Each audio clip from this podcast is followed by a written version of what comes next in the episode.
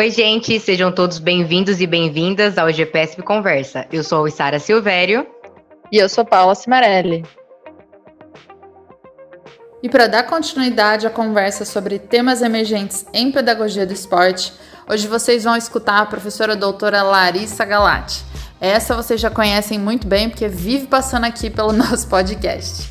E além da fala da professora Larissa, hoje vocês escutam as perguntas que foram trazidas pelo público que estava assistindo e participando do nosso fórum e as respostas que elas duas trouxeram. Não é porque eu gosto muito delas duas, não. mas essa conferência foi memorável. Se você não ouviu a primeira parte, não ouça esse episódio, volta, escute o anterior. E aí sim escute a fala da professora Larissa e as perguntas e respostas. Vai valer muito a pena. Como sempre, ouça esse podcast, reflita, por favor, reflita sobre o que você está ouvindo e compartilhe com quem você acha que pode se interessar. Até uma próxima!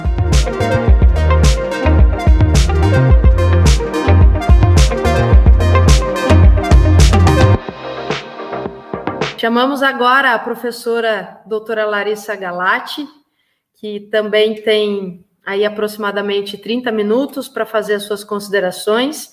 Professora, seja bem-vinda. Você tem aproximadamente 30 minutos para fazer as suas considerações. Maravilha, Gi. Muito obrigada, professora Gisele Viola.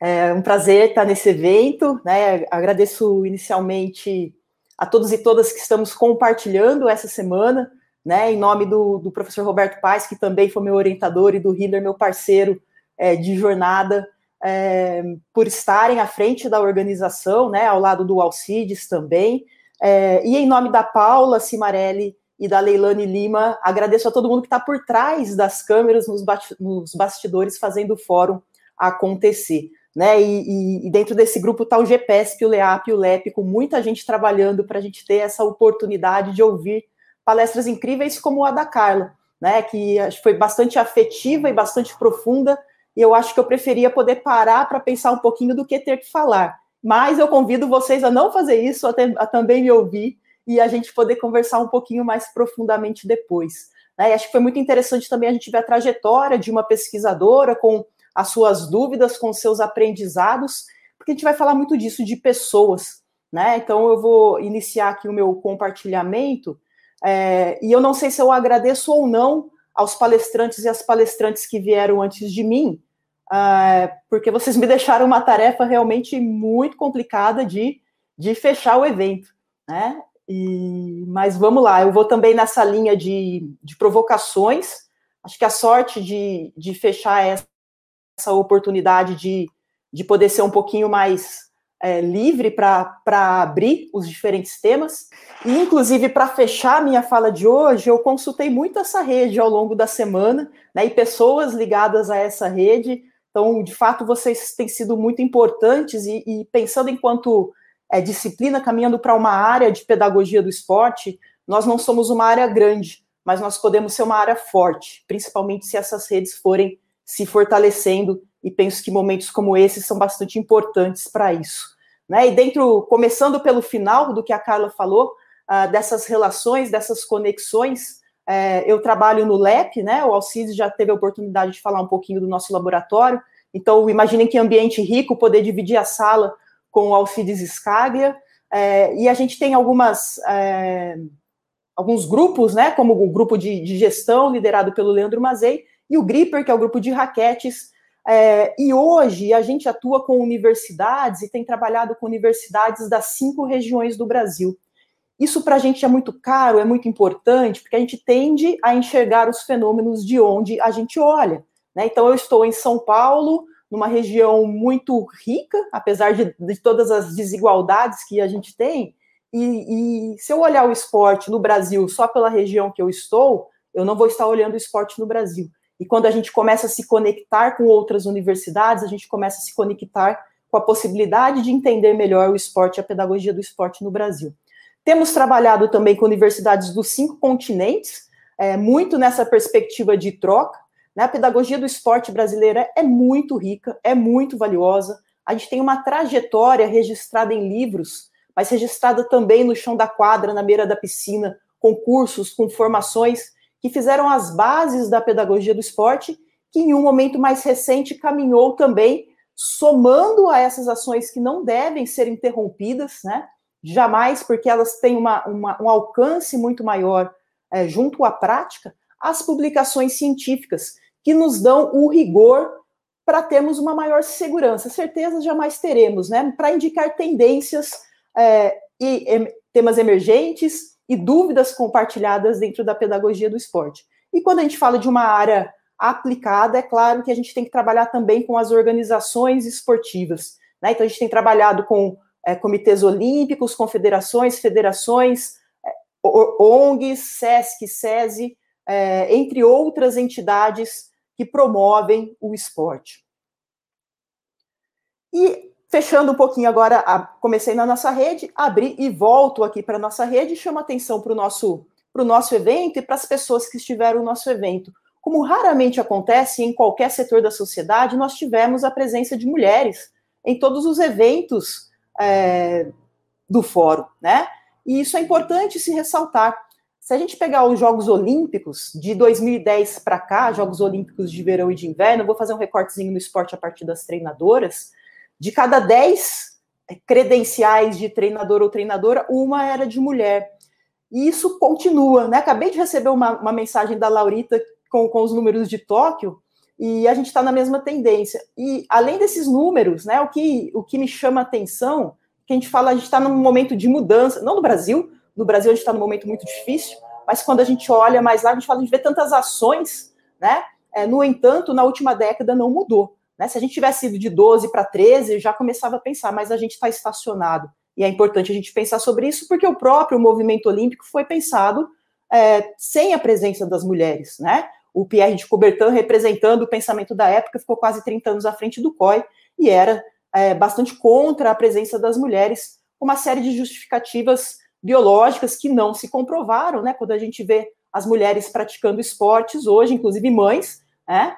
É, atuando. E a gente teve também marcos legais importantes que dificultaram ainda mais essa trajetória, como no Brasil. A gente sabe também que a Nova Zelândia e Inglaterra tiveram leis similares, né? No caso do Brasil, eram proibidas competições em determinadas modalidades esportivas. Então, a gente ainda tem um imaginário, apesar dessas proibições legais não existirem, no imaginário social, uma dissociação entre mulher e esporte. Isso se reflete no nosso esporte. Né? Aqui no Rio de Janeiro, na, nos Jogos Olímpicos, nas modalidades coletivas, todos os treinadores eram homens, entre equipes de homens e equipes de mulheres.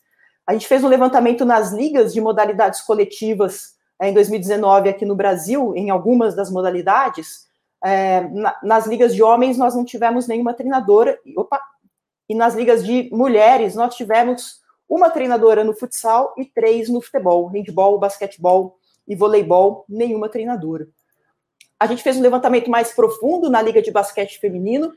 Vocês vão ver que aparece muito basquete e é intencional, né? A Carla falou da trajetória dela. A gente também tem os nossos desejos, anseios e interesses, e eu venho do basquete, isso se reflete em algumas das, das minhas escolhas, embora isso não limite as possibilidades, né? Uh, mas a gente estudou a Liga de Basquete Feminino entre 2010 e 2017 e vimos a presença de 25% apenas de treinadoras na Liga de Mulheres. O mesmo nos campeonatos brasileiros de futebol, e chegamos ao número de 17% de treinadoras entre 2013 e entre 2019. Quando a gente olha para as atletas, depois quem quiser consultar nesse artigo tem a evolução dos Jogos Olímpicos de Verão, e a gente está mais ou menos 45% de mulheres e 55% de homens. Mas quando a gente compara com o movimento paralímpico e vê os últimos Jogos Paralímpicos de Verão e Inverno, a gente vê que mulheres com deficiência têm mais dificuldades de acessar o esporte de alto rendimento. Então a gente começa a ver, como a Carla falou, outros grupos né, que no, no emaranhar da sociedade vão tendo menor acesso ao esporte. A gente falou coisas tão bonitas do esporte, mas que talvez não esteja acessível para todas as pessoas como a gente gostaria. Né? E será que isso se reflete nas nossas práticas pedagógicas e nas nossas escolhas profissionais? É, e o que, a gente faz com as pesquisas? Né? Trouxe aqui rapidamente um monte de números. O que, que a gente faz com isso? Conforme a gente vai tomando consciência da realidade, a gente vai tomando também ações que, né, sustentadas nessa consciência científica. Então a gente se fez essa pergunta, né? No nosso ambiente que é universitário, que tipo de estratégia a gente pode fazer para mudar ou para contribuir para uma mudança nesse cenário? trago uma foto de um evento nosso, um fórum de treinadores de futebol. Prestem bastante atenção nessa foto. Pessoas extremamente competentes, pessoas extraordinárias, pessoas que eu leio e que eu aprendo e que eu assisto e que eu assisto jogos, mas nós praticamente não vemos mulheres. Tinha mais duas ou três mulheres envolvidas na organização, mas que estavam fazendo outras coisas na hora da foto oficial, que também é um, um alarme, né? É, e a gente aprendeu com isso. E no ano seguinte a gente fez um fórum de mulheres e esporte justamente para é, discutir a presença e as ausências das mulheres é, nos diferentes cenários esportivos. E a partir de todo esse movimento criamos uma linha de pesquisa Esporte Mulheres registrado no nosso grupo junto ao CNPq. Dentro dessa linha a gente vem desenvolvendo uma série de estudos, desde doutorado até iniciação científica de ensino médio. Né? A gente fez um dia também de meninas e mulheres é, na universidade, trouxemos as meninas do, do, do, ensino médio e a gente falou, bom, a gente precisa dar continuidade. Aí a gente abriu um projeto também de iniciação no ensino médio. A gente precisa também institucionalizar as ações, né, para que elas deixem de ser pessoais e passem a se tornar uh, ancoradas em mecanismos que possam favorecer uma mudança mais ampla e permanecer ao longo do tempo.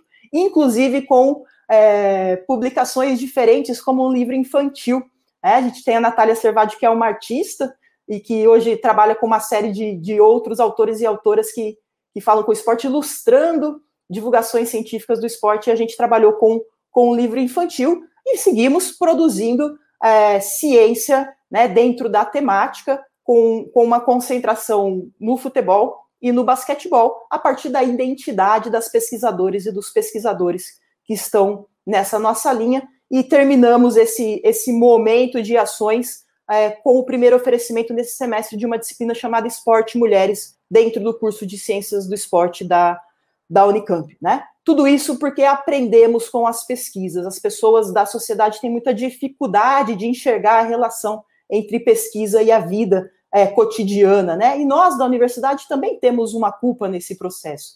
É, às vezes a gente faz questão é, de estar distante ou pela linguagem, né? É claro que a gente tem ambientes que exigem uma linguagem uh, mais específica, né? mas a gente também aprender a comunicar a ciência de uma forma que ela tenha um impacto maior, especialmente quando falamos de pedagogia do esporte como uma área é, aplicada, isso é fundamental.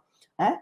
É, e aí eu, eu, eu, eu, trago o tanto de ação que a gente fez em termos em termo do, do tema mulher e esporte, e quando eu olho para esse quadro, que é um quadro do PNUD de 2017, que vai trazer né, quem pratica, quem está envolvido com atividade física e esporte no nosso país entre idades de 17 anos até mais de 60 anos. Não, não vou me alongar muito aqui, mas se a gente pega as linhas do meio, né, a linha verde claro é a média do Brasil. A linha vermelha acima são as pessoas brancas, portanto, elas têm mais acesso à, à prática de, de esporte e atividade física. E a linha verde escuro, abaixo da média, são as pessoas negras. Então, a gente já vê um marcador de raça é, também. Quando a gente vai ver a renda, lá em cima do gráfico, quem mais tem acesso ao esporte? Pessoas com renda acima de cinco salários mínimos. E as pessoas que têm menos de meio salário mínimo de renda? E muitas pessoas nesse país sobrevivem com essa renda, né? É uma renda de 100 dólares hoje, né? É, a gente vai ver esse, esse amarelo cruzando o quadro, são homens é, abaixo desse, dessa renda salarial e a gente vê que tem uma, um acesso ao esporte muito grande no começo da vida, e isso vai caindo conforme chega na idade laboral. E eu não sei explicar isso, né? O, o gráfico não explica, mas no LEP a gente sugeriu que talvez seja pelo futebol, né? Pelo futebol de rua, que foi falado pela Várzea. Mas as mulheres têm pouco acesso ao futebol. Né? Essa última linha são as mulheres com renda abaixo de meio salário mínimo. Quando a gente pensa nessa sociedade, nesse país de tantas desigualdades, e depois de ouvir a Carla falando de justiça social, e fazendo um passeio por tantos autores e autoras, eu começo a pensar no esporte.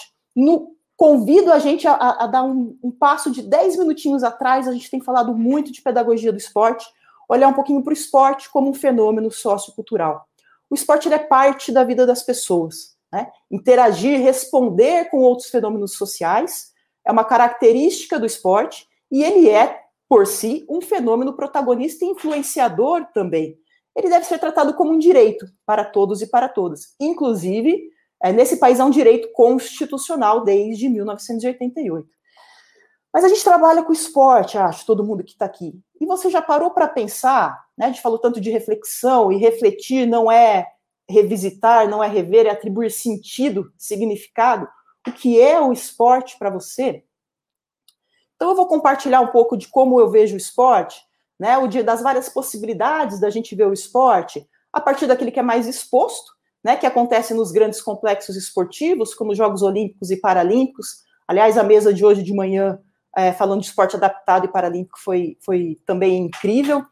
É, a gente se remete muito a esses, essas pessoas extraordinárias, né, atletas e outros e outras profissionais envolvidos uh, no fenômeno do, do, altíssimo rendimento, do esporte de, de elite. Mas esse esporte nos fascina, nos encanta tanto que a gente é, vai praticá-lo dando outros sentidos e significados nas ruas, nos parques, nas praças públicas, e a gente vai vendo uma transformação dessas práticas mais originais para práticas que vão passando pelo crivo, pelo movimento e pelo rigor e pela padronização olímpica, né? Teve alguns estudos de 3x3 ali nos painéis que convido todo mundo a dar uma olhada, né? Douglas e Alessandra, Alessandra atleta campeã do mundo, duas medalhas olímpicas e hoje mestranda, é uma das pessoas no painel, né? E num país com, com tanta dificuldade de, de valorizar a história, ainda mais a história do esporte, é, faço essa menção e convido todo mundo a, a assisti-la, assim como a todos os brilhantes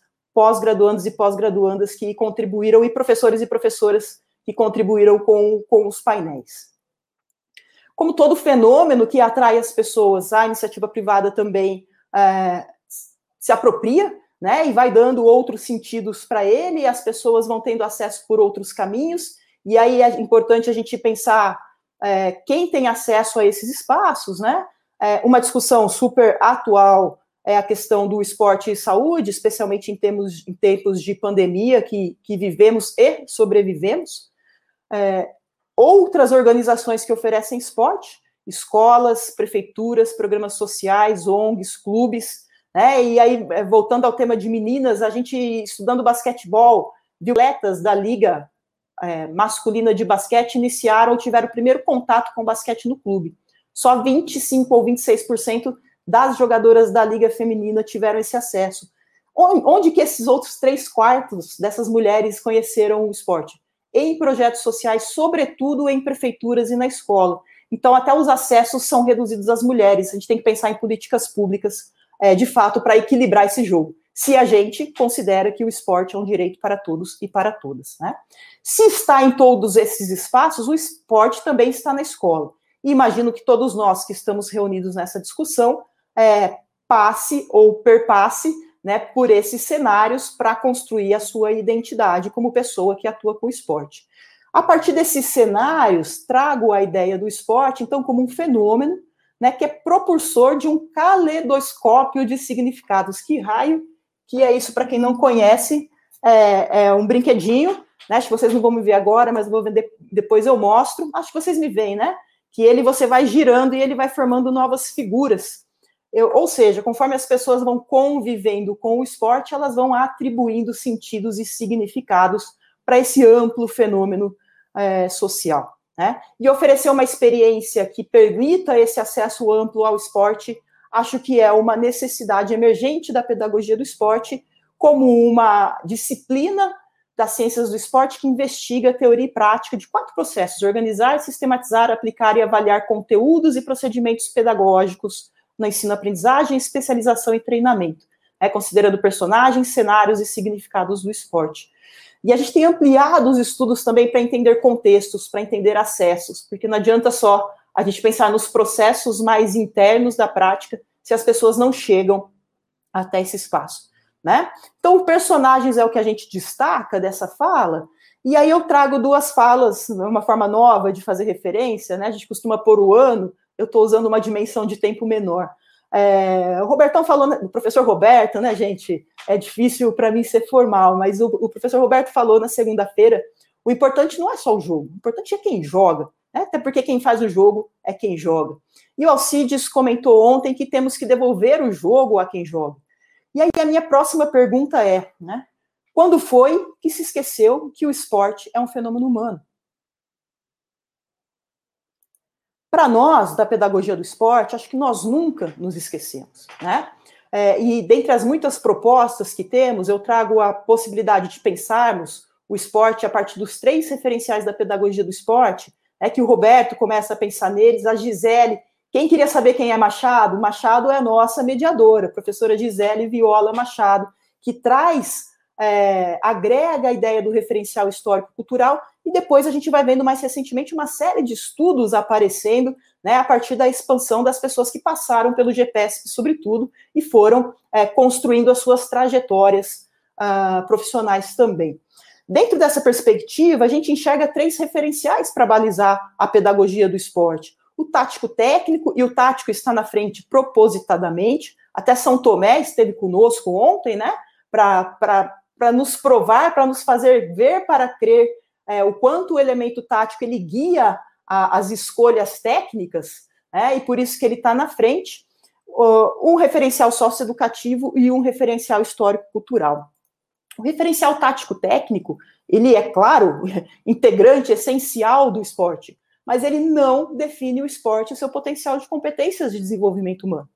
Ele é parte disso, mas ele não o define. Ele não é o suficiente. Né? O Roberto sempre dizia: ó, se ensinar esporte fosse só isso, estava muito fácil. O que hoje, Roberto, depois de 20 anos, eu até discordo, né? Porque se fosse muito fácil, a gente tinha avançado mais. Eu acho que a gente ainda tem práticas muito tradicionais, né? E a gente, como como foi falado, sobretudo ontem, que foi essa temática, a gente precisa experimentar mais coisas, né? Experimentação é um processo científico, mas é um processo pedagógico também. Experimentação com rigor, com base sustentada, né? E acho que é para isso que a gente está aqui reunido essa semana. Agora, esse conjunto aqui, eu acho que ele pode nos ajudar a pensar e reunir melhor esse potencial de contribuição do esporte para as pessoas, para as comunidades e para a sociedade. E a partir desse conjunto, a gente tem pensado, então, já há alguns anos ou décadas, né, as contribuições da pedagogia do esporte e do esporte para as pessoas. E aí eu faço aqui um, um, uma quebra, né, e trago um pensamento que japonês, que quem trouxe em, em um evento foi o Sensei Uemura.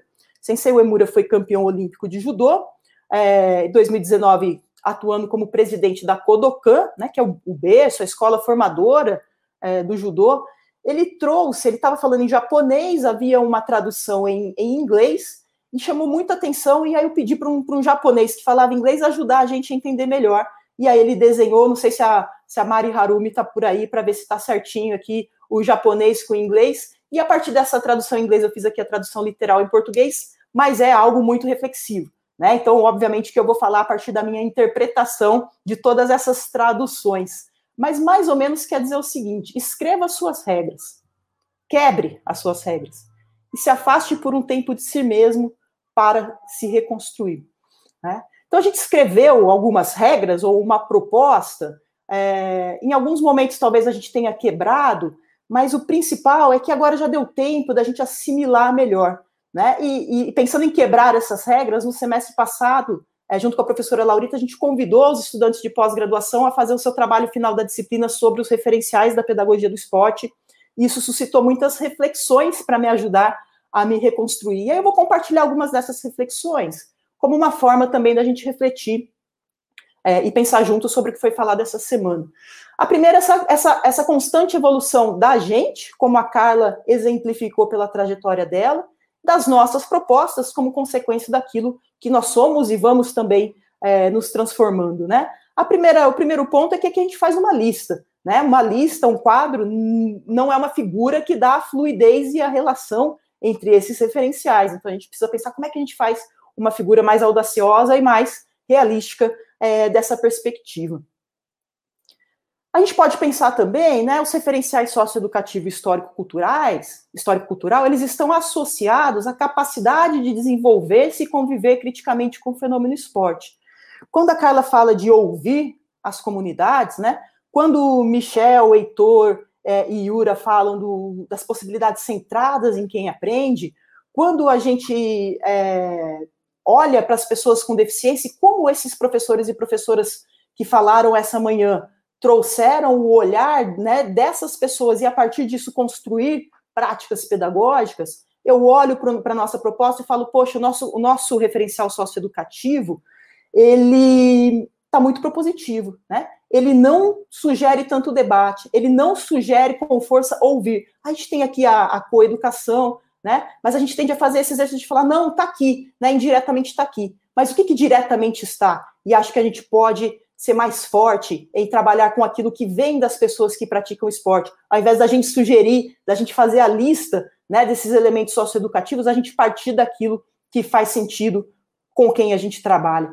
E no referencial histórico-cultural, penso que a gente também vai numa perspectiva semelhante. Né? A gente fala muito de conhecer a história, de valorizar, de reconhecer personagens, mas e de criticar a história? E de ver diferentes lados da história? né? E de ser capaz de extrapolar aquilo que a história diz, porque muito não é dito pela história, e toda história é contada pelo ponto de vista de um narrador e uma narradora, né? É, qual é a história que nos representa? Qual é a história que não está sendo contada? Acho que a gente pode caminhar é, bastante nessa perspectiva. Pensando em algumas coisas que apareceram no chat, né? Eu acompanhei bastante também o chat, porque pensando como comunidade, todos nós fazemos parte dessa rede, né? Acho que os palestrantes tiveram aí a, a, a honra de estar na, na rede desenhada que representa o evento, mas seguramente vocês estão todos representados naquelas conexões. Apareceu muito a ideia, né, desenvolver o atleta e o cidadão. Acho que sobretudo no dia do debate sobre percurso de jovens atletas. Eu entendo que quando a gente diz isso, muitas vezes a gente quer dizer, olha, poucas pessoas vão ser atletas, né? Aquelas que não, não vão ser atletas, a gente também precisa desenvolvê-las. Mas quando a gente fala desenvolver o atleta e o cidadão, a gente corre um risco de passar uma impressão de que, poxa, ou é o atleta ou é o cidadão. Então, o atleta não é cidadão, né? A gente tem o direito de trabalhar com atletas como se eles não fossem seres pensantes e críticos, e não temos, né? É, então, talvez eu, mudaria. Nessas palavras tem muito poder, o discurso tem muito poder. A gente está aprendendo que a mensagem de WhatsApp tem muito poder. Então, a gente tem que ser mais cuidadoso. Desenvolver praticantes, cidadãs e cidadãos para a participação ou alto rendimento esportivo. E aí, uma última, uma última reflexão, a partir também do, do que foi aparecendo nas nossas falas e nas nossas escritas nesses, nesses dias. Muitas vezes a gente fala das competências esportivas, né? E é muito comum que a gente associe as competências esportivas apenas aquelas denominadas tático, técnicas e físicas. Então, aquilo que é movimento é esporte, aquilo que é sentimento, aquilo que é pensamento, como diz o Roberto, né? é, também é esporte. E por que, que isso não é competência esportiva? Então, quando a gente fala de competência específica da quadra, do campo, da piscina, do tatame, é, específica no sentido dos gestos, das estratégias, das ações tático-técnicas, eu acho que a gente pode passar a chamar de competências tático-técnicas físicas do esporte. Porque as competências não são do esporte, as competências são da pessoa, e a pessoa é a mesma que transita pelos diferentes cenários. Então, a partir dessa proposta, podem ter muitas outras, né? Mas caminhando nessa reflexão sobre os referenciais da pedagogia do esporte, talvez possamos pensar em competências tático-técnicas, competências socioeducativas e competências histórico-culturais. A gente tomar cuidado para não assumir é, palavras ou, ou formas de colocar algo que a gente quer valorizar um elemento ou outro elemento, ou demarcar diferentes elementos e não esvaziar o esporte de valor, né? Que é a coisa mais valiosa que a gente tem quando a gente fala de pedagogia do esporte, né? Então, para fechar essa parte da reflexão sobre o fenômeno esporte, sobre a pedagogia do esporte e caminhando é, para uma reflexão mais curta dos diferentes temas que a gente que a gente discutiu nessa semana. O esporte tem um fim em si mesmo. O esporte é. Né? Eu ensino, aprendo ou treino esporte para aprender e melhorar com o esporte. Alcides falou ontem de aprender, de treinar com o jogo. Né? E por que, que vale a pena? Porque ele é um fenômeno que me permite ser, que me permite conviver. E aí, dessa perspectiva de esporte, podem existir outras, é claro, e a partir da pedagogia do esporte, a gente pensar em ir construindo possibilidades de dar significado à prática esportiva com o esporte, estabelecendo uma fluidez entre as intenções educativas que treinadores e treinadoras, professoras e professoras têm, mas oferecendo uma experiência plena que permita a cada praticante que convive com o esporte atribuir sentidos e significados que lhe fazem mais sentido, né? O esporte se configura como um contexto de formação humana plena e emancipatória quando ele é reconhecido a priori pelo seu valor intrínseco como prática cultural. Quando não, quando a gente é, reparte, quando a gente não vê essa totalidade, a gente corre o risco de empobrecer a experiência esportiva e, portanto, de limitar a sua potência como experiência formativa. Muito bem.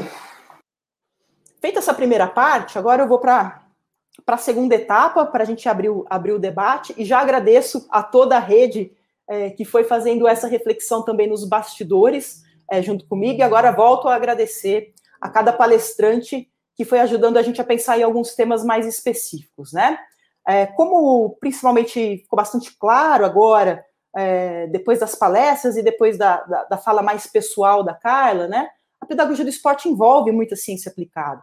Mas a gente precisa também identificar os contextos, aprofundar em casos, fundamentar propostas. A gente precisa aplicar as propostas, avaliar as possibilidades e ver o seu potencial de contribuição. Vou dar um exemplo a partir da questão de formação de treinadores e treinadoras, né? A gente começa a estudar o campo mais fortemente a partir do que a gente chama aqui de trilogia dos estudos brasileiros, né? Então, o Michel fez um estudo de como é, está o tema formação de treinadores nos cursos de bacharelado. Depois, a gente foi ver uma revisão do que tem é, na literatura das revistas brasileiras, e a gente foi ver também o que, que os programas é, federativos é, têm em relação à formação de treinadores e treinadoras. É, começando a falar do, do, ambiente universitário, ela é a formação inicial, né? Elas são os primeiros quatro anos de atuação do treinador e treinadora, os primeiros três anos de formação do professor e da professora. O Davi falou isso hoje pela manhã, né? Ela, obviamente, não vai resolver o processo de formação de uma atuação que vai durar 40 anos, né? No país que não se aposenta, talvez 50, 60. Então, a gente já, já tinha indícios do que a gente precisa melhorar a partir desses estudos iniciais. O que, que a gente faz com isso? Né? Aí, a gente inicialmente faz uma proposição, né, uma proposta é, de como trazer competências associadas à prática de treinadores e treinadoras para dentro dos cursos de bacharelado. Mas propor não é o suficiente. Né? A gente também precisa experimentar. Aqui na FCA, desde 2015, a gente tem uma disciplina chamada treinador esportivo, é, no curso de Ciências do Esporte da Unicamp em Limeira.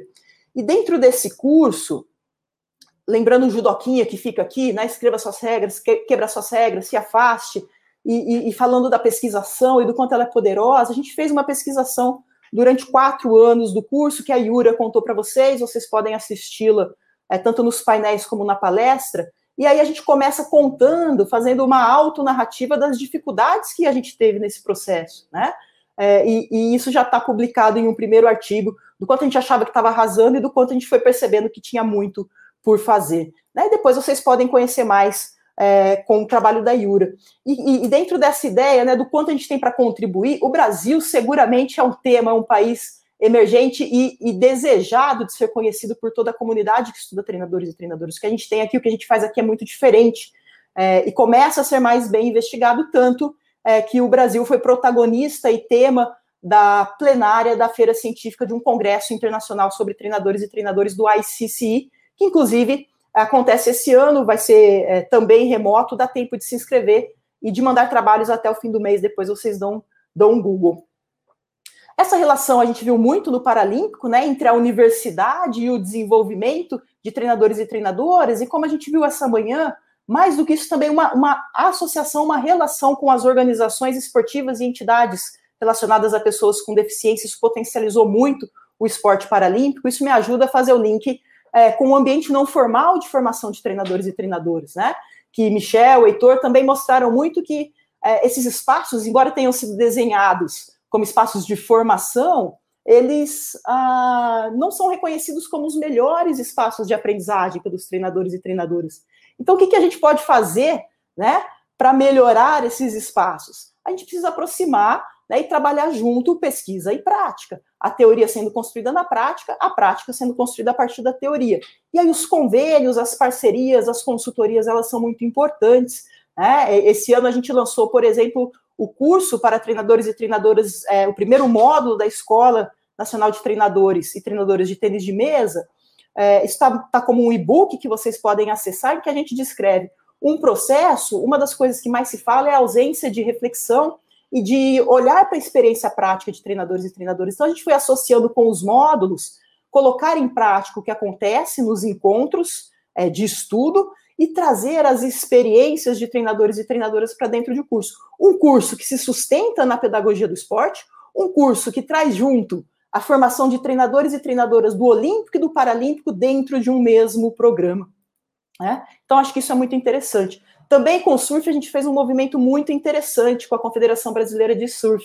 É, pessoas, muitas pessoas que estão aqui, por sinal, é, da academia, em conjunto com treinadores e treinadoras preparador físico, médico, psicóloga, gestores. Durante três meses, a gente reuniu o que a ciência trazia sobre desenvolvimento de talentos e o que esse conhecimento tácito dessas pessoas que vivem o surf nos ensinava. Né? E a partir desse conjunto, desses diferentes pontos de partida de conhecimento, a gente construiu um documento para a comunidade. Né? Então, é, talvez pensando no poder das palavras, a gente começar a parar de falar de aproximar, de romper muros. Eu entendo que a gente tem muito muro para romper ainda, a gente ainda tem muita aproximação para fazer, mas vamos caminhar mais forte para uma mudança de paradigma e parar de falar o que a gente não quer e falar o que a gente quer. É igual quando eu vou cobrar lance livre e o treinador fala, não vai errar. Nossa, isso já me, me faz pensar em errar, né? Que eu posso errar. Então, vamos defender a prática sustentada na teoria e a teoria construída na prática. E isso, né? Os convênios e as parcerias, uma outra experiência importante é, foi o, o, um convênio com a Liga de Basquete Feminino. Foi a primeira vez que uma liga procura para a gente, né? Procurou-nos na universidade. Normalmente a gente que procura, a liga nos procurou para fazer alguns estudos. E eu acho que muito dessas conexões acontecem na extensão universitária. Quero ressaltar também quem fala de pedagogia do esporte, o quanto a, a, a extensão ela nos permite experimentar tantas coisas, né? É, existe aqui uma organização estudantil Raízes do Esporte, é, os próprios estudantes lideram tudo, a gente faz um suporte, muito suporte mesmo, né? E a gente vai trabalhando essa conexão, essa experimentação, essa liberdade de assumir riscos dentro da extensão. E aí, já caminhando para a parte de atletas, nós vimos muitos estudos e muitos com um, uma base teórica comum, né? Então, Karine falou sobre isso. Quando a gente vai lá para os painéis, a gente vê o trabalho da Leilane. É, e aqui eu trouxe um conjunto de, de de literatura brasileira que usou essa base comum e que a gente vê que essa base é uma base do norte, né, do, do mundo, do Canadá, sobretudo, que obviamente não tinha como bater um, um, um, uma base teórica canadense, não, um, plano de desenvolvimento de atletas do Canadá, um framework estabelecido a partir de atletas de Canadá, Estados Unidos e do norte do mundo, não ia coincidir com as trajetórias, com os percursos de atletas brasileiros. Mas a gente precisava de um ponto de partida. Agora está na hora da gente reunir tudo isso que a gente aprendeu no Brasil e por que não começar a desenhar o quadro teórico brasileiro? Né? Então já fica a chamada para a gente avançar com isso também. Indo para o último tópico, né, os métodos de ensino e treino do esporte. Para mim, o que é emergente, urgente, ultrapassado, necessário, parar de achar motivos para fazer mais do mesmo. Né? Eu não falo nem mais de novas tendências, eu falo de tendências atuais, porque são coisas que às vezes já têm 30, 40 anos e ainda não virou tendência e ainda não está na prática. Então a gente precisa pensar por que, que a gente não está mudando o treino. É porque a gente confia muito que esse treino, que essa aula proporciona a melhor experiência possível para crianças e jovens, ou tem outros elementos que estão travando. Né? Então, o que, que eu acho que a gente precisa, que a gente já tem segurança para falar? Iniciação esportiva, diversificação é o caminho, tanto para levar para o esporte de participação como para o esporte de alto rendimento. Nos anos 80, o Roberto já trazia estudos sobre especialização precoce para a gente aqui do Brasil, né? E parece que a gente tem que olhar só quando vem os estudos de fora que a gente começa a acreditar, só quando vem São Tomé entre nós. É, a diversificação é o caminho. Vocês podem cansar de procurar estudo, essa é a grande tendência né? E talvez a gente pensar em famílias de modalidades de jogos que nos ajudem a dar uma base de experiências e de convívio é, com modalidades esportivas, para depois a gente caminhar para as modalidades mais específicas. Pensando na iniciação e na formação, eu acho que um grande é, nó são as competições, né? Será que o desenho é formativo? Será que favorece a aprendizagem que é necessária nesse momento mais do que em outros, muito embora a aprendizagem ela aconteça ao longo da vida, né? Dentro das perspectivas tratadas no Congresso. E no treinamento é a gente fazer o mínimo, é respeitar o princípio da especificidade. Então, um exemplo, se nos jogos esportivos coletivos, o que pode ser mais específico do que o jogo para treinar o jogo? Eu desconheço o que possa ser mais específico. Né? Então, é, às vezes, é, O novo não é tão novo assim, mas ele não está acontecendo. É claro né, que nós temos uma série de questões de profissionais, treinadores e treinadoras, professores e professoras, que também são fundamentais e que dificultam muito as práticas, né? Falta suporte de, de oportunidades formativas, principalmente oportunidades formativas que levam a percursos reflexivos, né? E a partir da reflexão, mudanças de comportamento. Suporte institucional para um ambiente propício ao risco e experimentação. Eu falei quanto a extensão é rica nisso, mas muitas vezes o clube que a gente atua, a organização que a gente atua, não oferece isso. Então, gestores e gestoras aqui presentes, considerem a possibilidade de oferecer um ambiente para o risco. Sem risco não tem novas práticas. Valorização profissional. Né? É, a gente sabe, foi muito falado isso, principalmente hoje de manhã, do quanto é necessário trabalhar para viver minimamente de maneira digna, é, muitas vezes como professor ou professora, treinador ou treinadora, e deixo algumas sugestões para pensar sobre isso. Voltando aqui para dentro é, dos espaços de prática, será que a gente precisa organizar o ensino pelos fundamentos? Porque se a gente organiza da mesma maneira de sempre, como é que eu vou sistematizar de uma maneira nova? Tem outras formas da gente organizar? Pegando o exemplo do basquete, a gente é, pegou os conceitos de jogo da Federação Espanhola, o que, que os treinadores dessa federação diziam, é, é, e, e, e, fez uma proposta. Um desses conceitos é o de dividir e passar, que significa né, eu vou em direção à cesta, eu quero dividir a defesa para ir para a cesta. Não consegui, eu passo. É muito simples, são conceitos de iniciação. E aí a gente trouxe para trabalhar esse princípio a atividade da mamãe da rua. Né? Na mamãe da rua eu tenho uma pessoa no meio de um corredor e eu quero ultrapassar. Como é que eu trago isso para o basquete? Né? É, a gente colocou duas pessoas que representam os defensores, os triângulos verdes no corredor, e as pessoas com bola, que são as azuis, têm que passar para o outro lado. Se eu sou tocado, eu passo a ser perseguidor né? Então, é, eu vou dividir a defesa e vou passar. É o princípio básico do basquete, a partir de uma brincadeira é, que faz sentido para as crianças, como aprendi com o Roberto. Né? Pergunta: o que, que eu consigo estimular de basquete nessa atividade? Como eu não tenho muito tempo, né? É, eu vou dar a cola aqui dentro da minha perspectiva a partir de tudo o que eu trouxe é, nessa tarde. Dentro do referencial tático técnico, eu trago qual competência para o jogo? Superar um adversário, uma adversária direta, progredir com a bola por meio do drible. Também as competências de defesa, de espaço e tempo para eu tentar roubar a bola. Dentro do referencial socioeducativo, eu trago confiança na medida em que eu coloco muito mais atacantes do que defensores ou defensoras. Eu tenho chance de sucesso. Caráter. Se eu fui tocado e não me acuso, o jogo não acontece, o jogo para, o jogo trava. Né? É, cooperação, temos dois defensores ou duas defensoras, e quem sai não é quem pegou, é quem está lá há mais tempo, para a gente evitar que uma criança menos hábil fique para sempre numa função que não é a, a, mais legal, que é de perseguidor, né? E quando a gente tem dois ali, a gente dá a possibilidade deles cooperarem.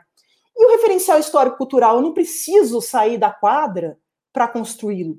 A atividade se chama Janetinhas. E a gente fala, Janete, quem é Janete? Janete é uma campeã do mundo duas vezes medalhista olímpica, quatro vezes campeã da WNBA. Qual criança que joga basquete, homem ou mulher, sabe disso hoje, menino ou menino? Né? Se a gente não falar, não vai ser outra pessoa. Somos nós do esporte que temos que contar. O esporte, como experiência formativa, precisa ser vivido. As práticas podem ser simples, né?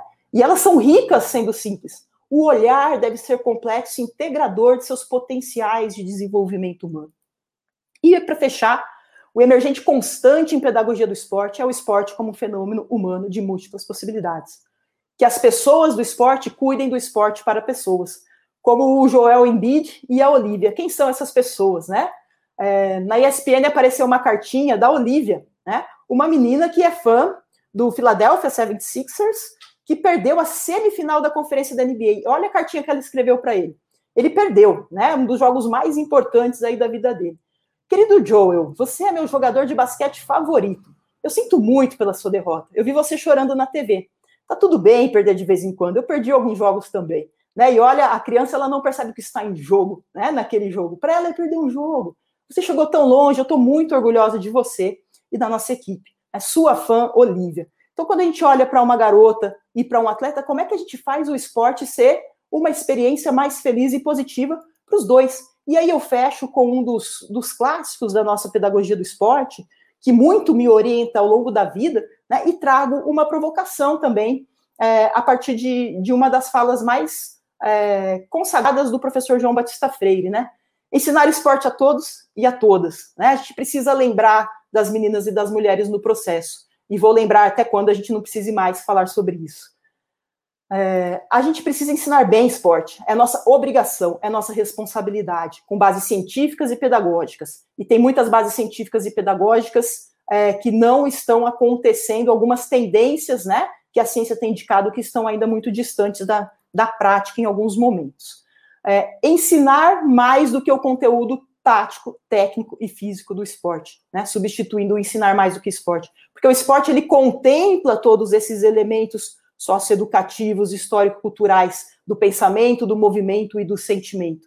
É, o esporte não é só tático e técnico. O esporte ele é, é esse complexo, porque ele é um fenômeno humano, ele é um fato social total, como a gente diria na sociologia. Ensinar a gostar mais, é, desculpa, ensinar a gostar de esporte. Se as pessoas não gostarem, não se identificarem, não se engajarem, todo o restante não acontece. Né? Então, esse é um princípio é, muito caro e a gente pode fazer essas associações todas com com o treino. A gente falou muito de caminho ao longo dessa semana, ao longo, é, falou muito de rede, né? Os eventos são uma oportunidade muito rica de troca, que nos permite estimular é, reflexões, aprendizados, pensamentos, novas parcerias, novas possibilidades. A partir daqui, a gente vai ter muitos caminhos para percorrer, tanto para investigar como aplicar. É importante a gente pensar o que a gente quer construir enquanto área e o que eu quero construir enquanto pessoa, né? É, e aqui Brasil e mundo, como já foi comentado. Nós teremos perspectivas diferentes, sim, isso é rico, isso é importante, autores e autoras preferidos, conexões variadas e também muitas semelhanças, né? E a partir de aprender com essas diferenças, de somar diferentes competências e conhecimentos em prol de construir uma prática pedagógica é, que promova essa comunidade da pedagogia do esporte também é, no Brasil e no mundo. E eu acho que a gente tem o mais importante. O mais importante é um propósito comum o propósito de promover a mediação da experiência esportiva, uma experiência plural, significativa, de qualidade e de valor para as pessoas, por meio de pesquisa e prática pedagógica com o fenômeno esporte. É, eu agradeço muito a oportunidade de, de ter um espaço para falar, né, ouvir com, muito, com muita atenção, com muita esperança todas as falas dessa semana e com uma expectativa de saber que nós temos um cenário é, muito desafiador no nosso país em todos os campos, é, mas que nós temos muitas pessoas interessadas é, em fazer do esporte uma experiência que faça bem para as pessoas.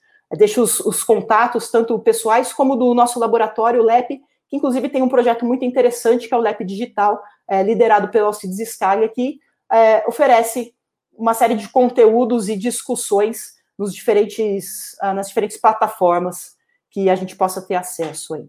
Então, obrigada mais uma vez, é um, uma honra enorme é, fazer parte dessa rede e ter vocês também na, na minha rede e na construção das minhas reflexões. Muito obrigada, Larissa, aí pelas suas contribuições. Quando a gente fala de temas emergentes, de fato, muitas coisas passam pela nossa cabeça, né? Refletindo sobre o que é emergente no, no esporte e me traz muito a questão da intencionalidade, né? O quanto é importante a gente entender de fato aquilo que a gente busca promover como prática, como desenvolvimento ali com os nossos meninos e meninas, independente do espaço, do cenário em que o esporte é praticado. E aí, quantas ressignificações são necessárias para que essa prática de fato faça sentido a formação de todos eles. Bom, convido a professora Carla a voltar com a gente aqui. Olá, professora. Temos algumas perguntas, vou selecionar algumas, é, porque provavelmente a gente não consiga dar conta de todas elas, mas já emendo aqui uma pergunta para a Carla, enquanto a Larissa esfria um pouco a garganta, né? A Carla já esquenta os motores aí para responder a nossa primeira pergunta. Carla, Quanto tempo vocês levam para perceber mudanças no contexto a partir da metodologia Changemakers? E quais aspectos você entende serem mais dificultadores nesse processo? Bom, obrigada, Gisele, pela pergunta. É, e é uma pergunta muito desafiadora, né? Porque a gente que quer mudança social, que quer transformação social, uma das questões a gente sabe é a questão do tempo, né? Então, esse projeto, que foi uma parceria, né, no, no, no primeiro modelo com uma, o Futebol Vitória, né, que seria esse espaço estadual, né, na, na Vitória, no estado de Vitória que organiza o futebol, é, foi um projeto primeiro de um ano. Então, um ano a gente construiu coletivamente como é que a gente, os climas, a gente foi nos clubes, pensou estratégias, e aí a gente fez uma reunião final, no final de um ano, aonde os, né, os líderes do, dos clubes mostraram onde eles estavam. E aí a gente percebeu que era preciso mais tempo, então um ano não foi suficiente.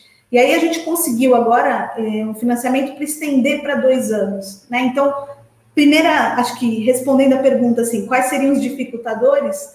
A primeira coisa é a questão de tempo. Então, é um projeto de longo tempo, precisa ser assim. É, uma outra dificuldade que a gente teve, os líderes de clubes no contexto australiano, eles são voluntários treinadores são voluntários, o cara que trabalha no, no, enfim, qualquer qualquer papel assumido são sempre voluntários. Então esses líderes que vinham a nós, eles tinham outras profissões, então eles não estavam 100% ali para a gente, né? Então o financiamento que a gente teve da pesquisa era para pagar os mentores, essas pessoas que juntos com os líderes, trabalhavam em parceria e, e funcionou. Mas eu acho que o fato deles serem voluntários é, foi um dos desafios. Seria muito legal testar isso no Brasil, em que a gente teria com certeza uma maior é, aderência desses líderes. Outra coisa que a gente passou de desafio é que esses líderes é, demoraram até se conscientizarem daquilo que a gente estava fazendo. Então, por exemplo, as questões de gênero muitos líderes não, não conseguiam ver que haviam essas questões de justiça de gênero. Então, foi um processo de educação desses líderes. Então, como é que você quer que um líder de clube transforme as injustiças sociais de gênero se ele não consegue ver? Então, esse foi também um processo, por isso que demorou bastante tempo, tem demorado, né? A gente agora está indo para o segundo ano, com o futebol e está indo para o primeiro ano com os é, imigrantes e refugiados. São dois projetos separados, os dois de dois anos. E assim, eu estou muito ansiosa para começar a escrever os artigos que vão vir a partir dessas duas experiências. Joia, obrigada, Carla. Larissa, essa aqui vai para você, tá? Ah, considerando os desafios apresentados, em especial as mulheres, qual agenda você acredita ser necessária para os laboratórios de pesquisa no Brasil? Eu não sei se eu entendi bem a pergunta, né? Em relação a gente ter mais mulheres, a gente investigar mais as mulheres. É, acho que os números mostram para a gente, em diferentes cenários da, da sociedade, é, o quanto as mulheres não estão presentes em muitos espaços que talvez elas gostariam de estar, que elas poderiam estar. Isso está relacionado a uma trajetória é, bastante machista de sociedade que a gente tem. Né? Eu acho que o primeiro ponto é a gente olhar e ver qual é o cenário que a gente está, qual é o cenário do nosso laboratório. Né? É, enquanto laboratório de esporte, a gente tem homens e mulheres estudando esporte, a gente vai fazer uma coleta, a gente faz com esporte de homens esporte de mulheres, é, a gente vai fazer um processo seletivo é, de, de alunos e de alunas, está equilibrado isso? Como é que a gente pode potencializar? A gente vai fazer um evento, como a gente fez aqui, né? Quem são os homens e as mulheres que podem contribuir nesse tema? É claro, os homens estão nessa trajetória há mais tempo, nós temos muitos homens competentes, e que bom, né? Nós só queremos ter mais mulheres competentes, e acredito que os homens também, para que a gente continue construindo melhores práticas é, e pesquisas dentro da pedagogia do esporte. Joia, obrigada, Lari. Agora vai uma perguntinha para as duas, depois vocês tiram para o ímpar aí para ver quem responde primeiro, joga quem pô. Mas vamos lá, ó. Olá, Carla e Larissa. Sendo esporte esse patrimônio cultural com conhecimento acumulado pela humanidade, qual a visão de vocês sobre o lugar deste conhecimento na pedagogia centrada no e na aprendiz? Ímpar. Eu posso, eu posso começar. É a Tati, né? Tati Freire. Um beijo para Tati. Eu sempre que vejo a Tati, eu pergunto: e aí, Tati, vamos fazer doutorado agora? né? Tomara que ela esteja. a Tati é ótima. Tati, per, perfeita a sua pergunta, assim, né? E eu fiquei muito pensando, porque, de novo, assim como a gente fala dessas habilidades socioemocionais, a gente vai começar agora a falar na pedagogia centrada no aluno, vira um, um, um termo, né? E o que, que é essa pedagogia centrada no aluno? A tua pergunta me fez, ou no aprendiz, essa pergunta me fez é, pensar muito nisso. O que, que é isso? Qual que é a raiz dessa pedagogia centrada no aprendiz? Por exemplo, a Iura, quando falou ontem ou anteontem, ela fala de uma raiz construtivista, né? De uma, de, um, de, um, de uma raiz é, onde é, esse conhecimento emerge a partir da interação ali. Eu tenho uma raiz mais na pedagogia crítica. Então, por exemplo, quando eu penso numa pedagogia centrada no aprendiz, eu sempre falo, não é fazer o que o aprendiz quer fazer, entendeu? Não é que vai ser o que o aprendiz quer. Claro que nós, como é, educadores, a gente tem essa função, né? Então, numa visão mais freiriana, né, numa, nessa posição de, de, de educador, em que ele também tem esse conhecimento. Então, o que eu vejo é que é um, processo de negociação é preciso escutar e entender esse jovem, mas não para fazer o que ele quer. É preciso entender esse jovem para entender, por exemplo, quais são os processos que facilitam o engajamento dele, a motivação dele, mas ainda há um patrimônio cultural, na minha perspectiva, na minha perspectiva de pedagogia centrada no aprendiz, tem né, um conhecimento histórico-cultural que é de nossa responsabilidade e que eu vejo como essencial no ensino do esporte. É, é, sem dúvida, né? Nós somos construtores e construídos por todo, por todo esse patrimônio. E seguramente os aprendizes e as aprendizes, ah, perdão, os aprendizes são é, centrais nesse processo, mas a gente não sabe o que a gente não sabe. Né? Então, como é que a gente vai fazer escolha só dentro daquilo que a gente conhece? A gente precisa ampliar é, esse conhecimento a partir desse patrimônio que está construído e que nós estamos construindo é, também enquanto grupo. Né? Então, é, me alinho bastante dentro dessa perspectiva. Joia. Vou para mais uma perguntinha aqui, que de repente as duas também podem é, responder. Muito nessa perspectiva em relação à agenda né, de, desses temas emergentes, mas ah, pensando nos ambientes esportivos, quais aspectos práticos vocês entendem serem possíveis acrescentar nas agendas de clubes, escolas, e aí alarga-se os cenários aqui porque tem um etc. pode, pode, para, ímpar, pode você primeiro. tá bom. É, eu acho que uma coisa que eu fiquei refletindo bastante nessa semana, né, é por que, que a gente faz as coisas como a gente faz? E o que, que a gente poderia fazer de diferente? E qual é a distância entre aquilo que a gente podia fazer diferente e o local que a gente está? Né? Qual é o suporte que a minha organização precisa para fazer essas mudanças? Qual é o nível de conhecimento que eu tenho e o nosso coletivo tem para construir essas mudanças?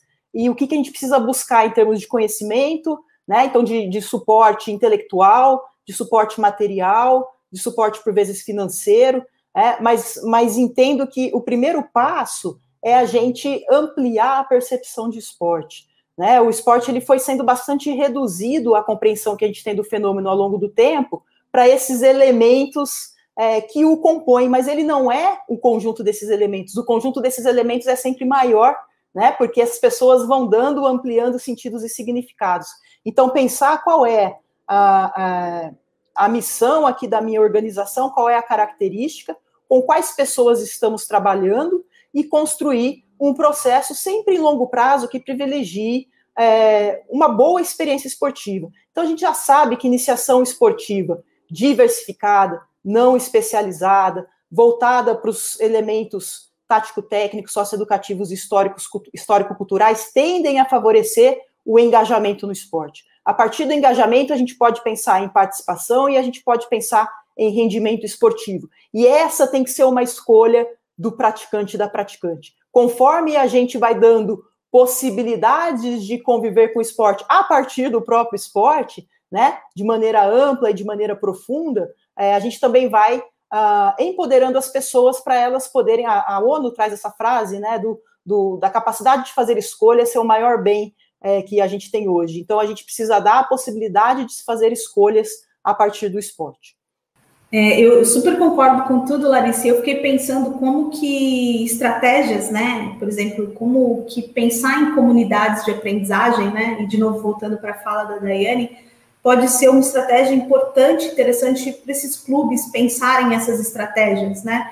É, uma das coisas que eu tenho vivido muito na Austrália é entender que essas parcerias, a princípio, eu percebo os clubes australianos mais conectados uns com os outros, né? E com, por exemplo, agências de terceiro setor que prestam serviços para esses clubes também. Por exemplo, vários dos clubes que a gente está trabalhando, eles já tinham, por exemplo, uma auditoria ou uma avaliação do próprio clube em diferentes instâncias, porque tem essa rede que ajuda nessa, nessa criação dessa comunidade. Então, talvez pensar em estratégias que não só os clubes com eles mesmos, mas em parcerias com as universidades, que a gente possa é, criar formas de, de é, conseguir dar conta dos desafios que estão lá. Né? Então, acho que essa, esse compartilhamento de informações nesse, nessa aprendizagem que é sempre social. Então, um caminho para esse sentido, eu veria.